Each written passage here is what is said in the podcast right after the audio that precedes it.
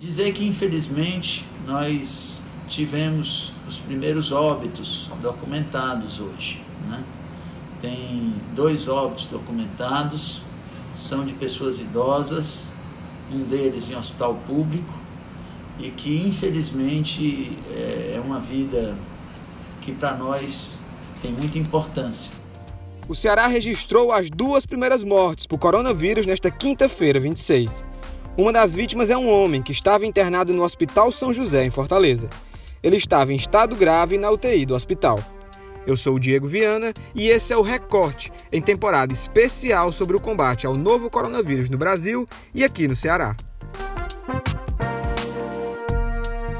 O homem que faleceu, chamado José Maria Dutra, tinha 72 anos e estava internado desde a última quinta-feira, 19. Os sintomas foram sentidos por ele na segunda-feira, 16, e se agravaram no mesmo dia da internação.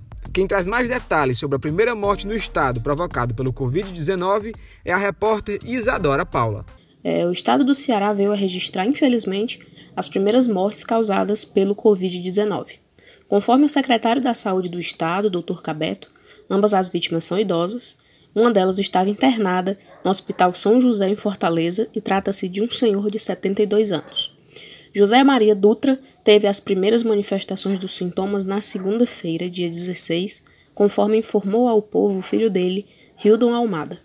O quadro se agravou na quinta-feira, 19, data em que ele foi internado.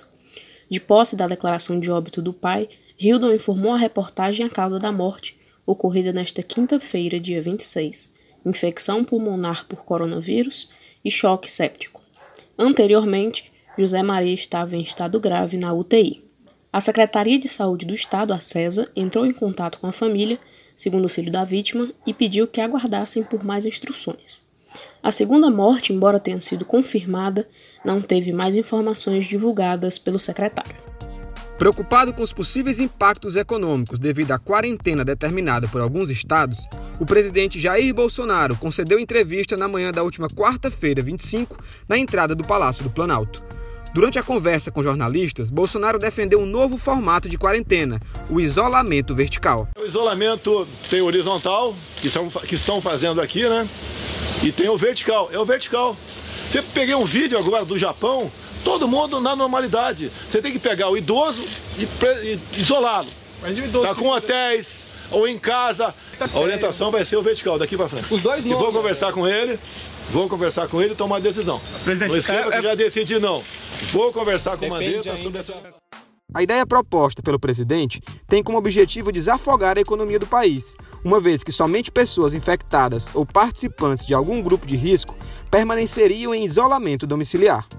Horas depois da fala do presidente, o ministro da Saúde, Henrique Mandetta, comentou em entrevista coletiva as declarações de Bolsonaro. Vai se trabalhando de uma maneira também coletiva, onde se coloca: olha, eu vou começar no dia tal, e vou terminar no dia tal, porque quarentena sem prazo determinado para terminar, ela vira um, uma, uma parede na frente das necessidades das pessoas que precisam comer, que precisam abastecer suas casas, que precisam ir no supermercado, que precisam dos gêneros, que precisam ir e vir, porque isso faz parte da própria sobrevivência.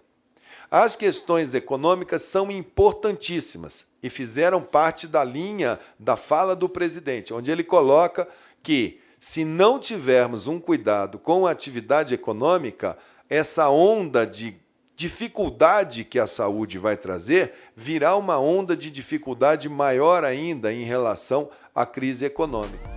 Mas afinal, o que é o isolamento vertical e quais impactos da possível adoção dessa medida no país? Para saber mais sobre isso, eu ouvi a repórter do Povo, Catalina Leite. Na última terça-feira, dia 24, o presidente Jair Bolsonaro fez um pronunciamento em rede nacional defendendo o isolamento vertical. Que, que é isso? Isolamento vertical é um método defendido por pouquíssimos médicos, o David Katz, principalmente estadunidense, médico estadunidense, é, que defende que apenas as pessoas em grupos de risco têm que ser isoladas. Esse método ele é baseado é, nos dados da Coreia do Sul, que conseguiu evitar praticamente a propagação do vírus, porque fez a testagem em quase todas as pessoas do país. é, a comunidade científica majoritariamente não concorda com esse método de isolamento vertical. Por quê? Porque o isolamento vertical é, praticamente ignora o fato de que pesquisas indicam que os principais vetores da Covid-19 são os jovens assintomáticos, ou seja, são as crianças que vão para a escola, são os jovens adultos que vão trabalhar e que, na lógica do isolamento vertical, continuariam com a rotina deles normal e voltariam para casa com seus, seus parentes de grupo de risco isolados normalmente. O problema é que se você não apresenta sintomas, você não faz testagem, se você não faz testagem, você não considera que você tem coronavírus. E aí a gente tem aí um, uma propagação do vírus muito complicada, né? Então é, uma, é um método pouquíssimo embasado cientificamente, se você for ver, não é aceito pelos médicos. Os médicos têm, inclusive, temem essa, esse método do isolamento vertical por agravar, na possibilidade né, de agravar os casos. Enquanto isso, o isolamento horizontal, ou seja, em que todas as pessoas ficam isoladas, serviços não essenciais fecham, funcionou muito bem na China, por exemplo, que é o epicentro é, desse novo coronavírus, foi onde surgiu, e conseguiu, no dia 19 de março, zerar os casos registrados de coronavírus dentro da China. A partir de agora, todos os dados confirmados de coronavírus na China são casos importados, ou seja, não é uma transmissão comunitária, é uma transmissão de outro país, de uma pessoa que veio de outro país para a China.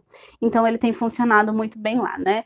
Essa questão de isolamento vertical ainda está ainda está sendo discutida com o ministro do, da Saúde, Bolsonaro disse, né? Mas não é recomendada nem pela Organização Mundial da Saúde, até agora não é recomendada pelo Ministério da Saúde, e também aqui no Ceará não vai ser aplicada. O Camilo Santana, governador, já deixou isso muito bem claro.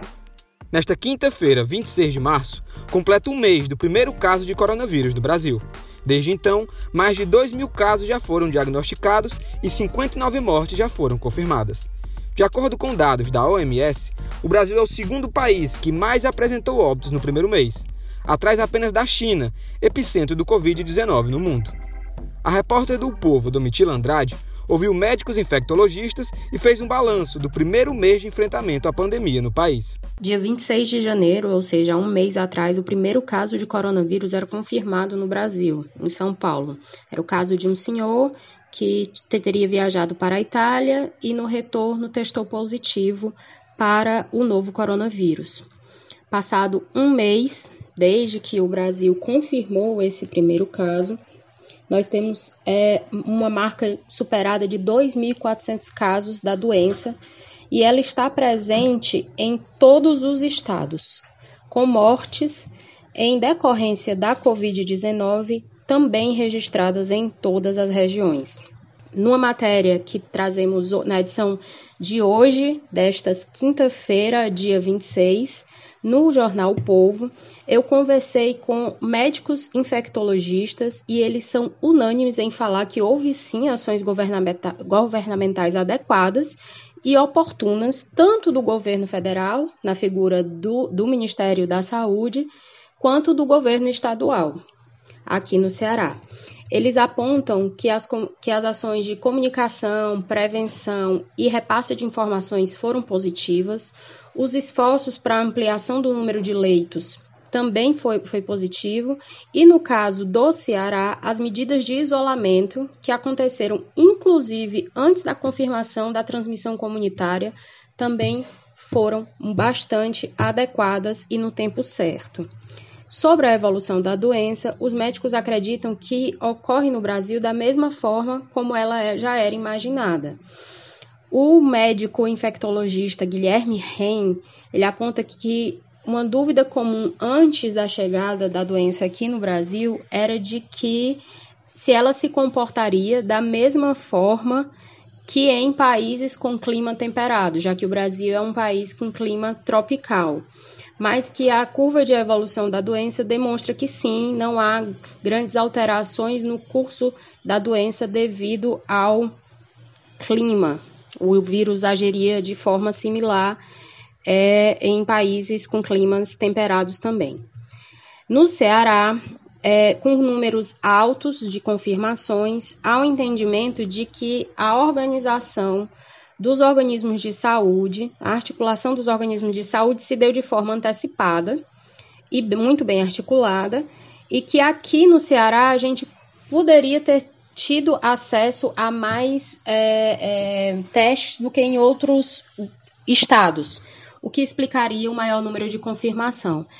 É, porque existe sim a, te, a, a, tese de que há uma subnotificação geral no país inteiro dos casos. No Ceará, essa subnotificação poderia ser menor, uma vez que há a possibilidade de que a gente tenha um maior, uma maior disponibilidade dos testes do, para o coron, novo coronavírus.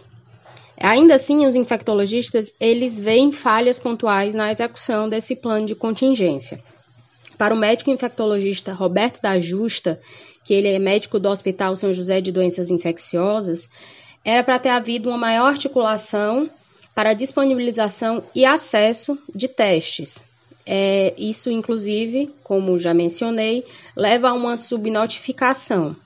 O médico também se preocupa com o número de profissionais disponíveis, profissionais de saúde, disponíveis trabalhando na linha de frente é, como tem o maior número de leitos e essa ampliação vai continuar acontecendo conforme as confirmações e a necessidade for levando a isso, é, com esse número de leitos é necessário também um maior número de profissionais. E ele aponta que talvez não exista a capacidade de ampliação do número desses profissionais e também começa a haver baixas nesse, nesse número de profissionais, uma vez que eles também, como são linha de frente, estão adoecendo.